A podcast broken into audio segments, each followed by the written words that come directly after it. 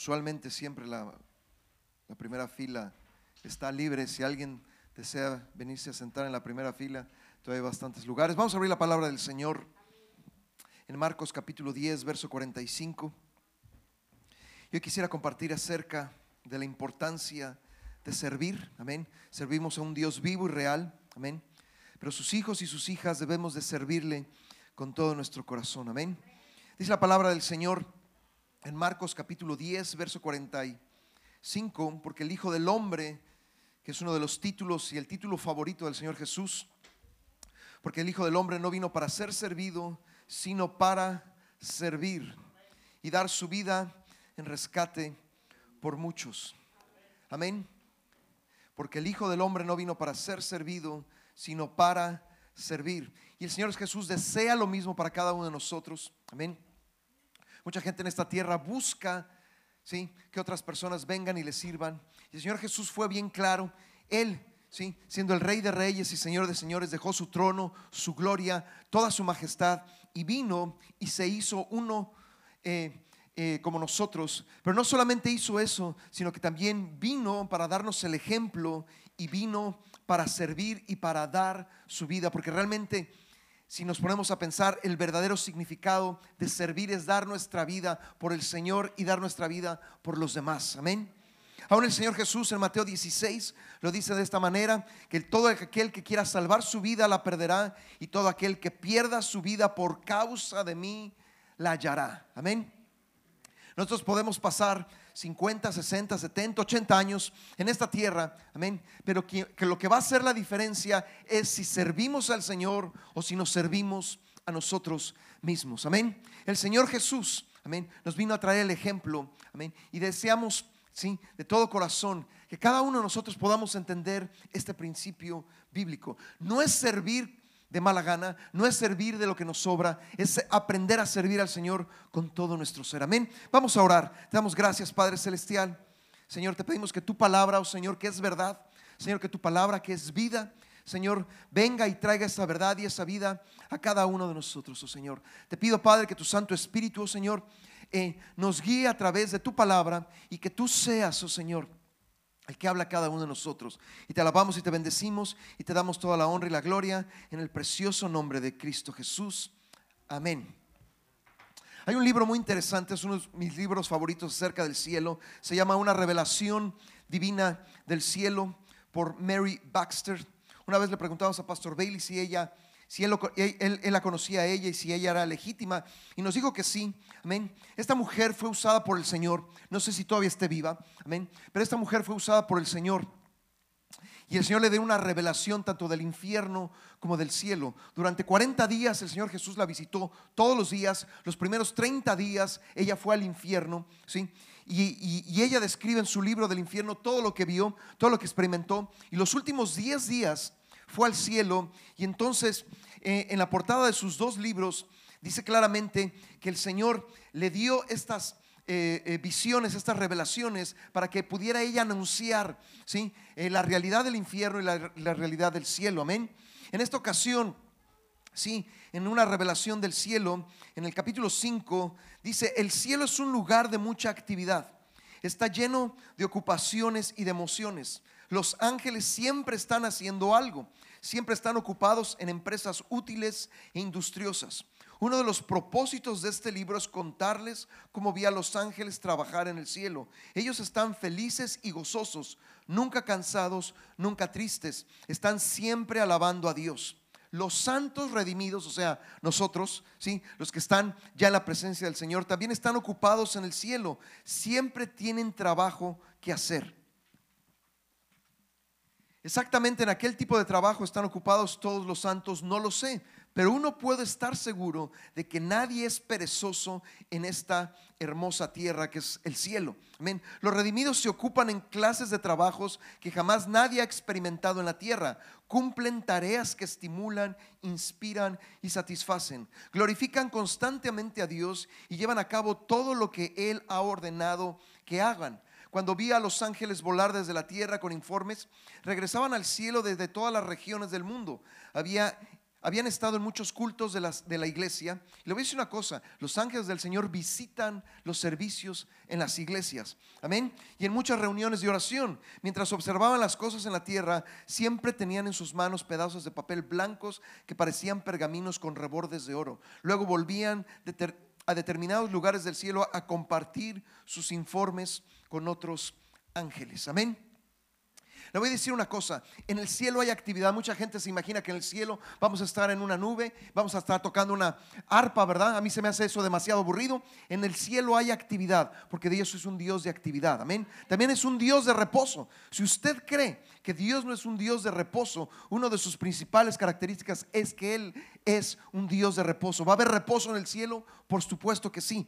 Amén. Pero dice la palabra del Señor claramente que el Señor ha venido a nosotros y nos ha venido a, ayudar a entender que así como en la tierra servimos al Señor, en la eternidad vamos a seguir sirviendo al Señor.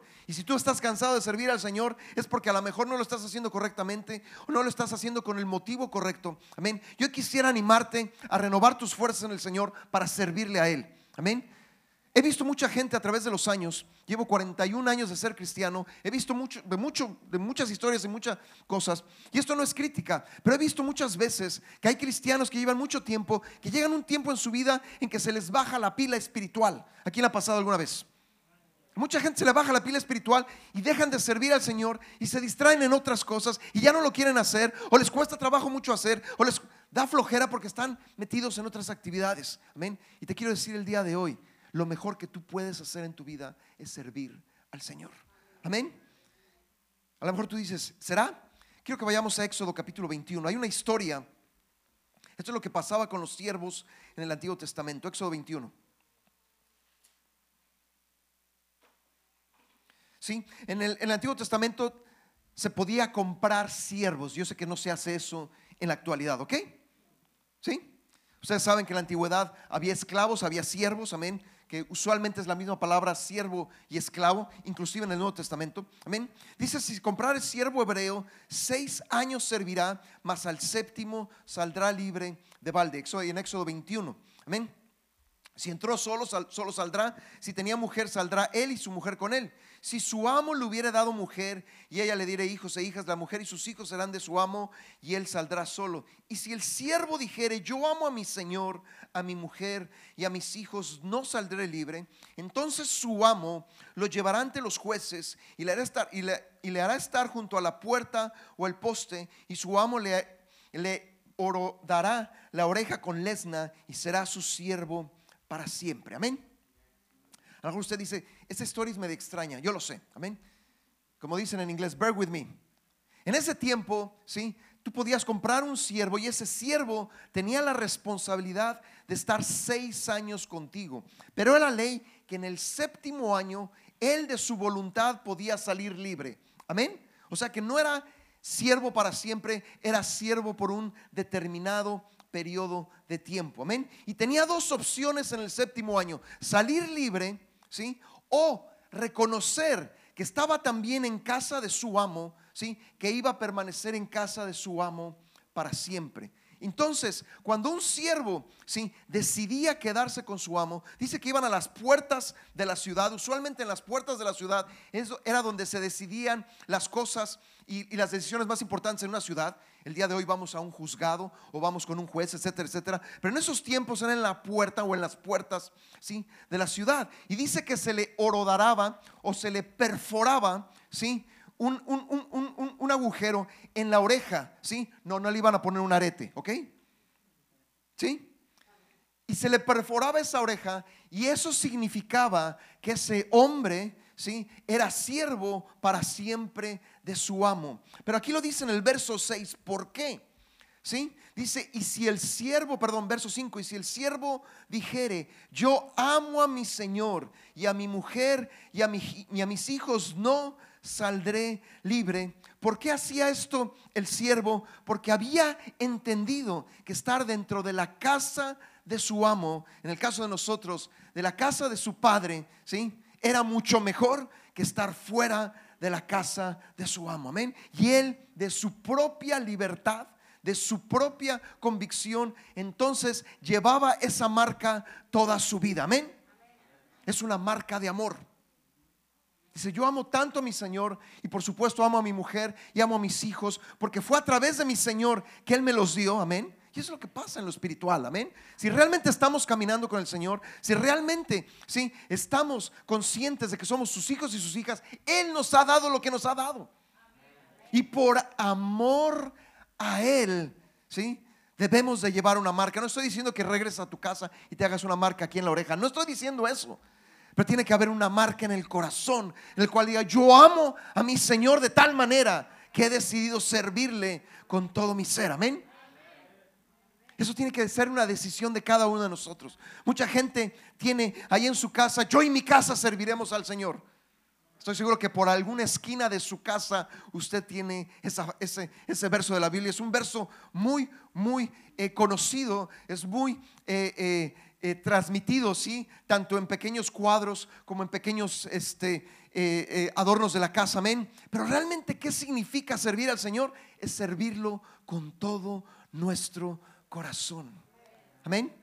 Siempre lo he contado, a lo mejor usted va a decir otra vez, pastor. Pero dice una cosa, la primera vez que tuve, porque créanlo, ¿no? Sí, me daba miedo, ¿sí? la primera vez que invité a mi esposa a salir, que no era mi esposa, ni siquiera era mi novia, simplemente me gustaba. Una de las cosas, ¿sí? En esa primera conversación, 25 años atrás, es que los dos queríamos servir al Señor, cosa que el día de hoy lo seguimos haciendo con todo nuestro corazón. No porque nuestros papás nos obligaron a hacerlo. No porque a lo mejor económicamente era, era, era viable, ¿verdad? Hay mucha gente que desgraciadamente entra al ministerio por lo que va a recibir. No, sino porque habíamos entendido ya en ese entonces que servir al Señor y dedicar nuestras vidas a servir al Señor era lo más importante, aunque no teníamos idea de lo que iba a suceder y sinceramente no teníamos idea. Dios, ¿sí? Ya había puesto algo en nuestros corazones, pero ¿por qué? Porque le amamos a Él y le seguimos amando y le seguiremos sirviendo aquí y por la eternidad. Amén. Y quiero que quede claro el día de hoy, lo hacemos por amor a Él. No lo hacemos por otra cosa más. Cuando hacemos algo para el servicio del Señor, lo debemos de hacer con todo nuestro corazón. Amén. Vamos bien. En Efesios capítulo 1, versos 15 y 16, nos habla de cuáles son las dos cosas que toda iglesia, yo le he llamado los dos pilares que toda iglesia debe de tener, las dos características que una buena iglesia debe de tener. Amén. ¿Alguna vez no se ha puesto o no se ha preguntado cuáles deben ser los valores de una buena iglesia? Está resumido en este verso, Efesios capítulo 1, versos 15 y 16. Efesios capítulo 1 versos 15 y 16, por esta causa también yo, habiendo oído de vuestra fe en el Señor Jesús y de vuestro amor para con todos los santos, no ceso de dar gracias por vosotros, haciendo memoria de vosotros en mis oraciones. Ahí están los dos pilares. Número uno, vuestra fe en el Señor Jesús. Una iglesia tiene que tener fe en el Señor Jesús no fe en sus propias fuerzas, en sus propios, eh, lo que pueden hacer, sus capacidades. Y número dos, y por vuestro amor para con todos los santos. Amén. Si realmente deseamos iglesia, la misión Cornerstone, ser una buena iglesia, tenemos que tener esas dos características, tener fe en el Señor. Amén. Y tener ese amor para con todos los santos. Hoy me voy a referir más a la segunda, amor para con todos los santos. ¿Por qué? Porque eso es lo que el Señor desea encontrar en medio de nuestras vidas. Si nosotros vamos a Hechos capítulo 2, versos 44 al 47, amén. Cuando empezó la primera iglesia, nosotros le llamamos la iglesia primitiva, ¿sí? Pero realmente no era la iglesia primitiva, sino era el ejemplo a seguir, ¿sí? Para cada uno de nosotros que vivimos en este tiempo. En Hechos capítulo 2, versos 44 al 47 dice que todos los que habían creído estaban juntos y tenían en común todas las cosas. Interesante.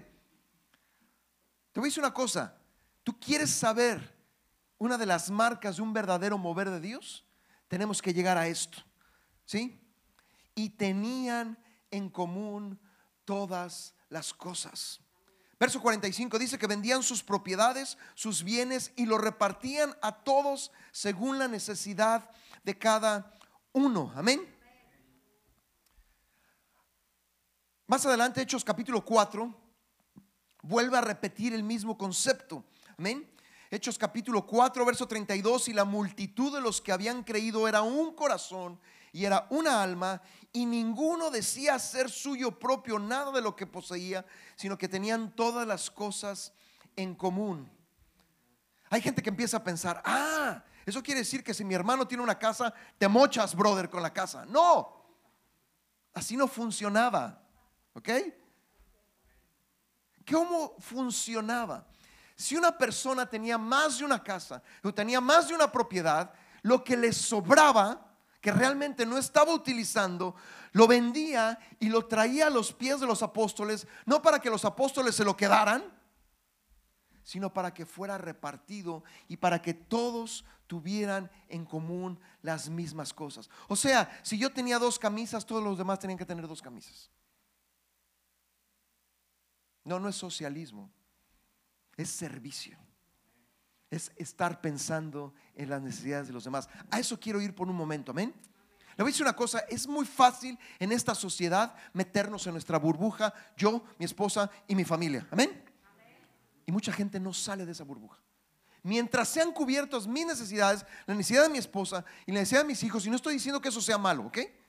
Pero mucha gente solamente llega hasta ahí y lo demás para alguna gente me vale un cacahuate. I don't care, como dicen en inglés. En, cuando la iglesia tuvo este mover de parte del Señor, ¿sí? Fueron más allá de su familia. Y es lo que el Señor desea hacer, que empecemos a pensar en las necesidades de los demás. ¿Quién tiene necesidades aquí? Levanten su mano. Todos. Levanten su mano bien. ¿Usted no tiene necesidad, mi hermano? Los que no han levantado la mano. Por supuesto que sí. Y le voy a decir una cosa, ¿sí? Yo puedo suplir la necesidad de mi hermano y mi hermano puede suplir mi necesidad. Es lo que el Señor desea. Un servicio para el Señor es empezar a pensar más allá de nuestro círculo. Amén. Le voy a decir una cosa, usted tiene problemas con el egoísmo, empiece a servir. Usted tiene problemas de envidia, empiece a servir. Usted tiene problemas de otras similitudes, empiece a servir.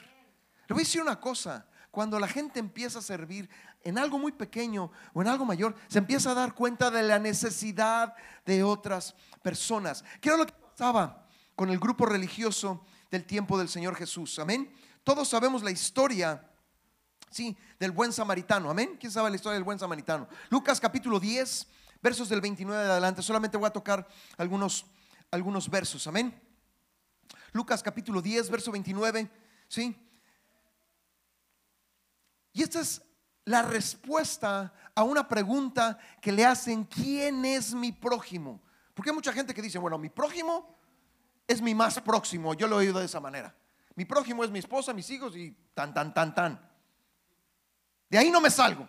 Mientras nosotros estemos bien, vuelvo a repetir, me vale cacahuate de los demás. No, ¿quién es mi prójimo?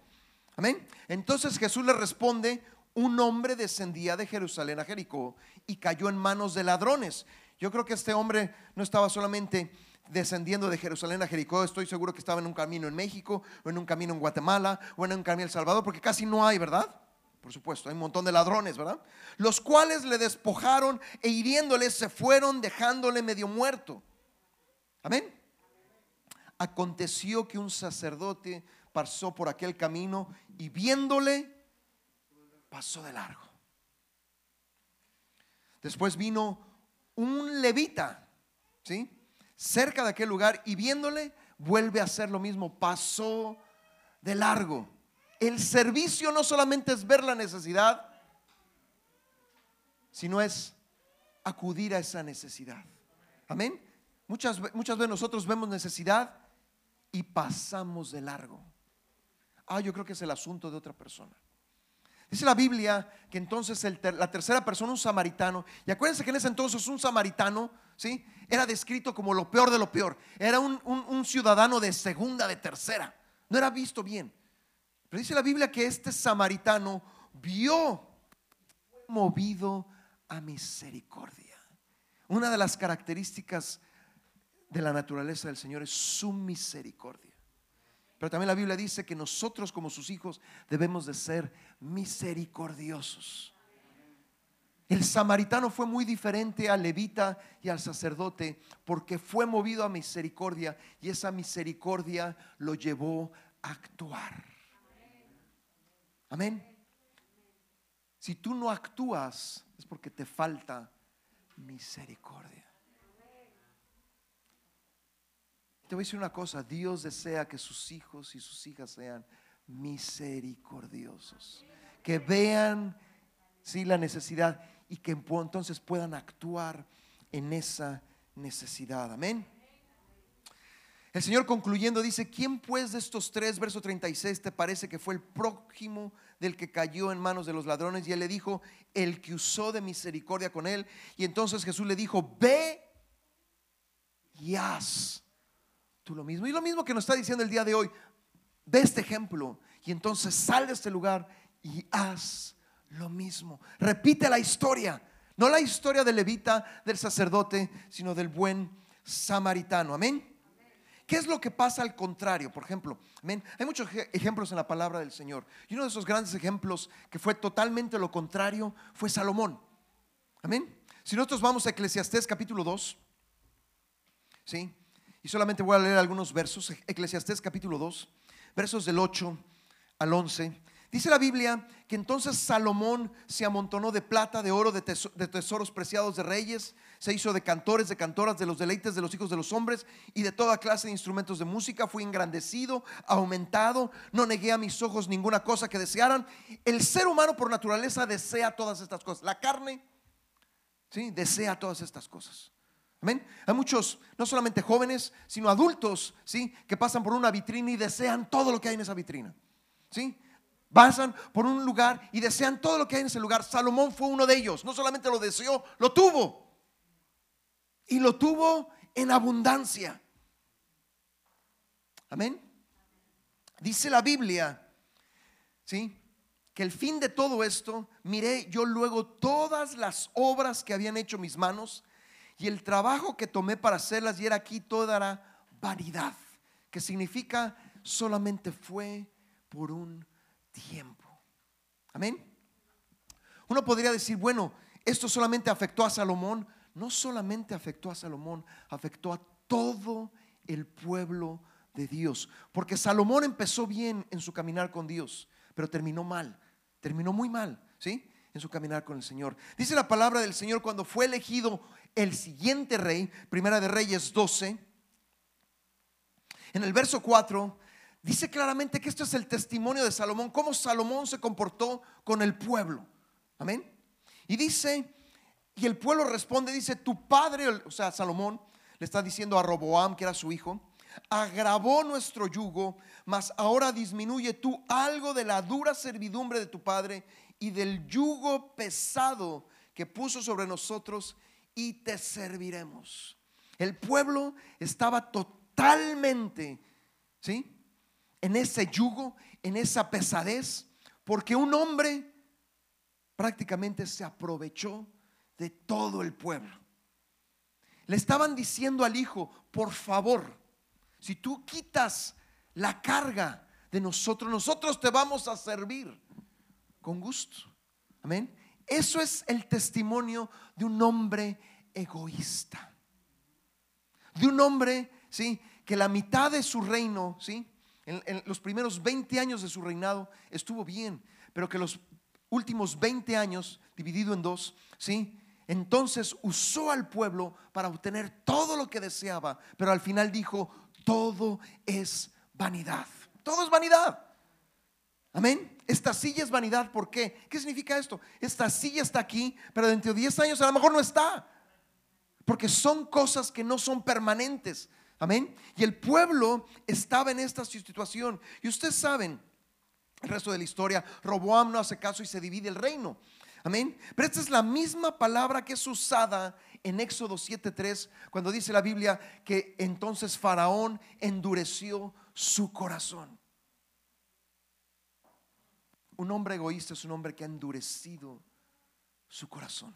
Un hombre que no ve las necesidades de otra, una mujer que no ve las necesidades de otra persona, es porque ha endurecido su corazón. Vamos bien. Estamos hablando del pueblo de Dios, no estamos hablando de un pueblo que no conoce de Dios. Amén. Dios desea que cada uno de nosotros, amén, podamos entender estos principios. Amén.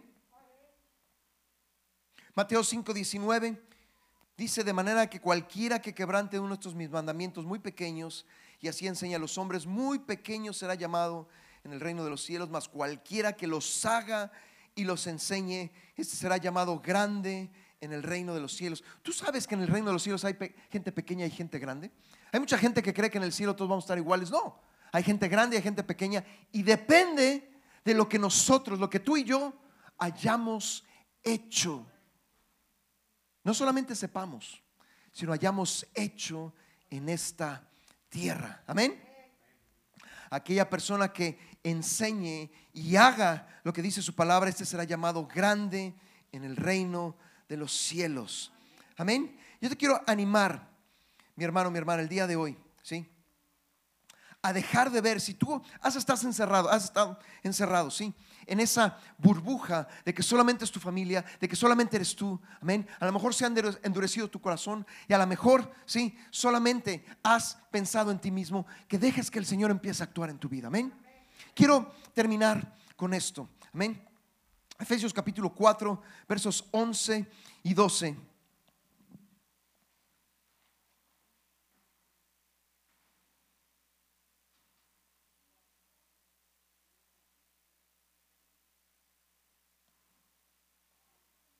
Y le voy a decir una cosa, el ministerio es para servir a otros. Efesios capítulo 4, versos 11 y 12 dice, y él mismo constituyó a unos apóstoles, a otros profetas, a otros evangelistas, a otros pastores, a otros maestros. Pero dice el verso 12, a fin de perfeccionar a los santos para la obra del ministerio, para la edificación del cuerpo de Cristo.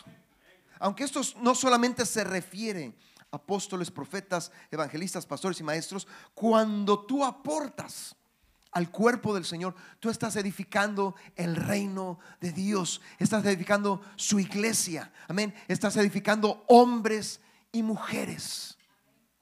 Todos aquí hemos recibido algún don, por lo menos tenemos un don, no lo sé cuál sea, pero estoy seguro que tú sí lo sabes. A lo mejor tú tienes más de uno y usualmente la gente tiene más de uno, amén. Pero cómo utilizamos ese don es lo que va a determinar la edificación en el cuerpo del Señor. Amén. Te voy a decir una cosa, yo quiero animarte el día de hoy a que si tú tienes un don escondido, que lo saques y lo empieces a utilizar. Amén. No que abuses de él, no que lo uses incorrectamente, sino que lo uses para ayudar a otras personas, que lo uses para edificar la vida de otras personas, que lo uses, ¿sí? Para el cuerpo del Señor. Amén. Que si realmente no has estado sirviendo adecuadamente, que entonces vuelvas al Señor y digas, Señor, he tenido falta de misericordia. Amén. A veces se nos olvida, dice la palabra del Señor, ¿sí? Que sus misericordias son nuevas cada mañana. Eso quiere decir que cada día es una oportunidad que Dios nos da. Amén. Y recibimos su misericordia. Por eso, si yo puedo hablar, si yo puedo respirar, es por la misericordia de Dios. Le voy a decir una cosa, si solamente Dios fuera justo, pero no fuera misericordioso, no estaría hablándoles en este momento. Porque la justicia de Dios determinaría que yo estuviera muerto, pero porque Dios ha tenido misericordia. Estoy aquí y usted está aquí. Todos estamos en el mismo. Amén. Pero también es la misericordia del Señor lo que nos permite ver más allá de lo que estamos viendo. Amén. Es la misericordia del Señor que nos permite ver como Él ve. Yo, dice la Biblia, yo soy misericordioso. Y Él desea que sus hijos y sus hijas sean misericordiosos. Por último, si tú estás sirviendo al Señor, estoy seguro que puedes hacerlo mejor y más para el Señor. Amén. A lo mejor tú dices, pastor, no estoy en ninguna de esas, yo estoy sirviendo al Señor, qué bueno, alabado sea el Señor. Pero aún puedes hacer más, yo creo que sí, ¿verdad? Yo creo que de un nivel puedes pasar a otro nivel, pasar a otro nivel, pasar a otro nivel. ¿No es así? A lo mejor usted está, pensando, ¿va a pedir dinero, pastor? No es para edificar el cuerpo del Señor. Yo le doy gracias a Dios por todos los hermanos que han, por ejemplo, las luces, el sonido, eh, eh, los baños, esto. Porque le voy a decir una cosa, no lo han hecho para ellos mismos, lo han hecho para servir a cada uno de nosotros. Amén. No es porque a mí se me ocurrió y esta es mi casa, no es la casa del pastor, es la casa del Señor. Todos somos beneficiados. Amén. Yo le doy gracias al Señor de veras por cada uno de nuestros hermanos y hermanas, amén, que han puesto su mano en este lugar, porque lo han hecho para el Señor. Lo han hecho también para otras personas. Y yo quiero animarte, mi hermano, a que tú puedas ser esas personas. Que no estés contando, ¿sí? ¿sí? Lo que debes y lo que no debes de hacer. O que no solamente estés en tu burbuja de solamente mi familia, tengo yo mi horario, me tengo que salir a las 11 de la mañana, ¿sí? Y tengo otras cosas que hacer y no me interesan los demás, sino que abras tu perspectiva.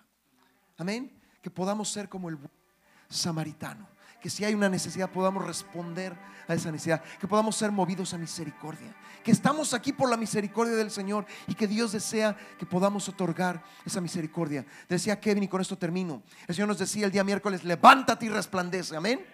Parte de resplandecer es mostrar la misericordia de Dios que el Señor nos ha mostrado a nosotros y que ahora podemos mostrar a otras personas. Amén.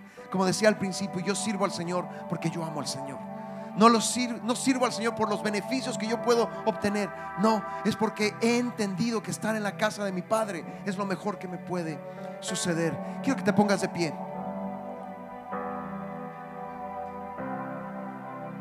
Que cierres tus ojos. Yo creo que cada vez que oímos la palabra del Señor debe de haber una respuesta a la palabra del Señor. Y yo no te voy a obligar a hacer nada, simplemente ponte delante del Señor y revisa tu vida y revisa si estás realmente sirviendo al Señor. Si no lo estás haciendo, mi hermano, y esto, este mensaje ha llegado a tu corazón, haz un compromiso con el Señor y empieza a servir. Si tú estás sirviendo, como lo decía el último, y a lo mejor dices, pastor, lo hago de muchas maneras. Estoy seguro que puedes hacer más o lo puedes hacer con, mejor, con más excelencia o puedes abarcar otras cosas en las cuales el Señor te ha dado ese don. Cualquiera que sea tu condición, que podamos responder al Señor y decir, Señor, tú has tenido tanta misericordia y tanto amor. Señor, y tú nos has dicho que debemos levantarnos y resplandecer y que tu misericordia, oh Señor, se muestre a otros hermanos y hermanas. Que tu misericordia se muestre a las necesidades de otras personas. Que tu misericordia se muestre a través de mi vida, oh Señor. Y yo te alabo, Señor, y yo te bendigo. Te doy gracias, Padre Celestial, por esta mañana, oh Señor. Te pedimos que tu Santo Espíritu, Señor, pueda sellar esta palabra, oh Señor, en cada persona, en cada hombre, en cada mujer. Señor, aún los niños pueden servirte a ti, oh Señor, los jóvenes, Padre, y que podamos hacerlo, Señor, como dice tu palabra, oh Señor, con esa misericordia, que seamos movidos a misericordia, Padre. Que no seamos como Salomón, Señor que trajo un duro yugo, Señor, sobre el pueblo y que el pueblo al, final de su reinado ya no podía más. Señor Jesús, que podamos ser como tú, Señor. Tú has venido a esta, tú veniste a esta tierra, Señor, para servir y no para ser servido y para dar tu vida, oh Señor, en rescate por muchos. Que podamos, Señor, no buscar ganar nuestra vida, sino buscar perder nuestra vida por causa de ti, Señor. Te alabamos y te glorificamos y te damos toda la honra y la gloria en el precioso nombre de Cristo Jesús. Gracias, oh Señor. Amén.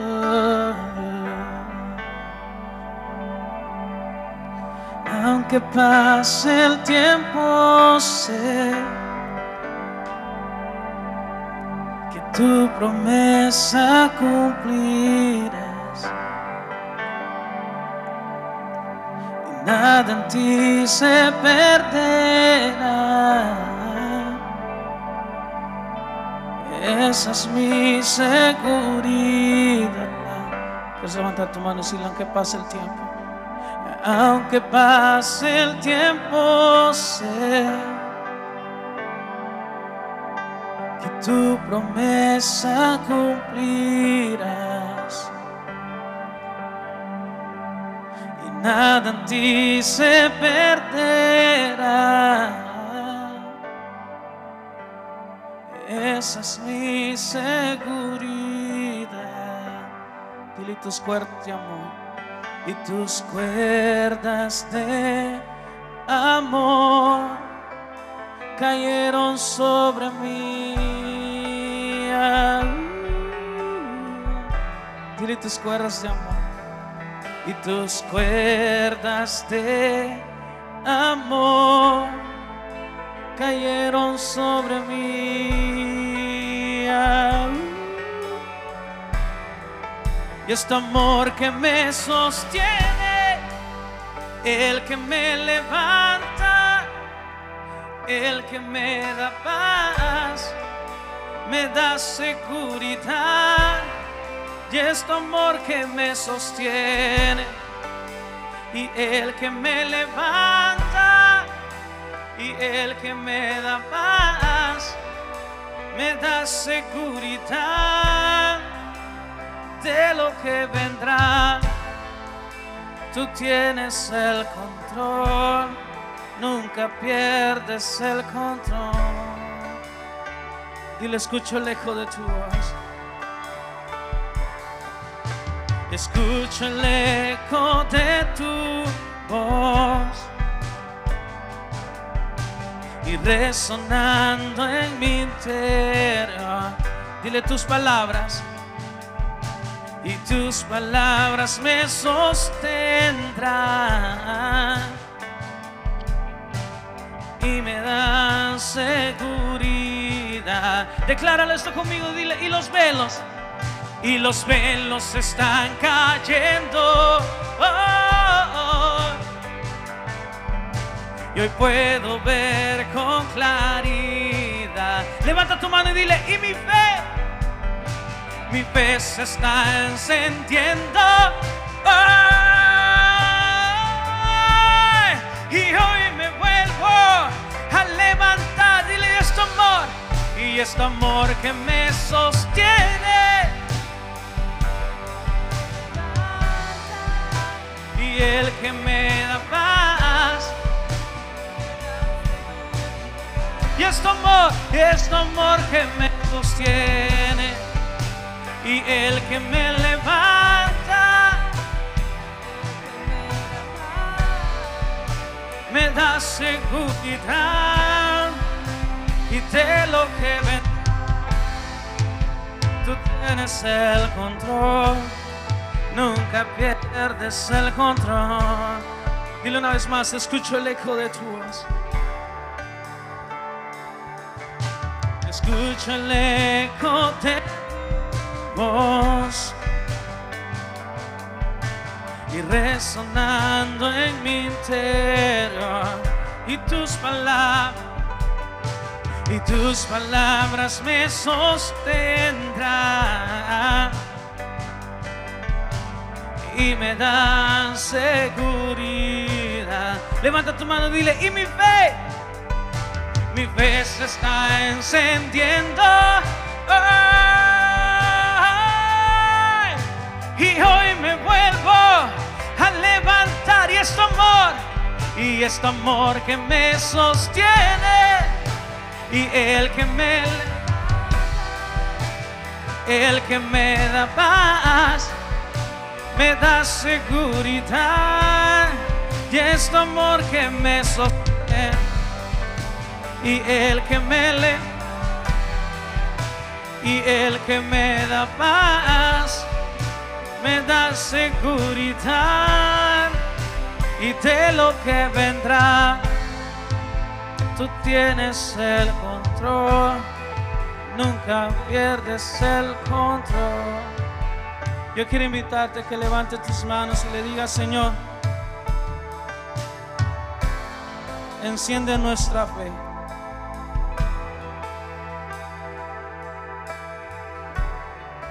Levanta tu mano y dile, enciende nuestra fe.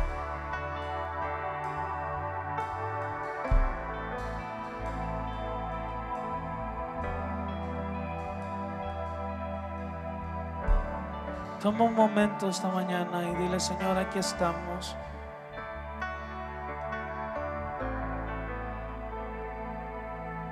Yo no sabía lo que el pastor iba a predicar y no habíamos ni hablado en estos días sobre nada y, el Señor ayer en la tarde me ponía a decir, ese Señor, es tiempo de un nuevo inicio y ser apasionados por ti. Dile, Señor, ayúdame a ser apasionado en lo que hago por ti. que esos dones que tú nos has dado, es, es- eso que tú nos has entregado, dile, toma un momento, toma un momento y dile, tú que estás sirviendo, tú que tú te quieres servir, dile, Señor, yo no quiero hacerlo de mala manera. Yo no quiero hacerlo como porque me están obligando. Y si te has sentido así en lo que estás haciendo, entrégale eso al Señor. Toma un momento entrégale, dile, Señor. Yo siempre le digo esto también, le digo, yo lo hago porque te amo.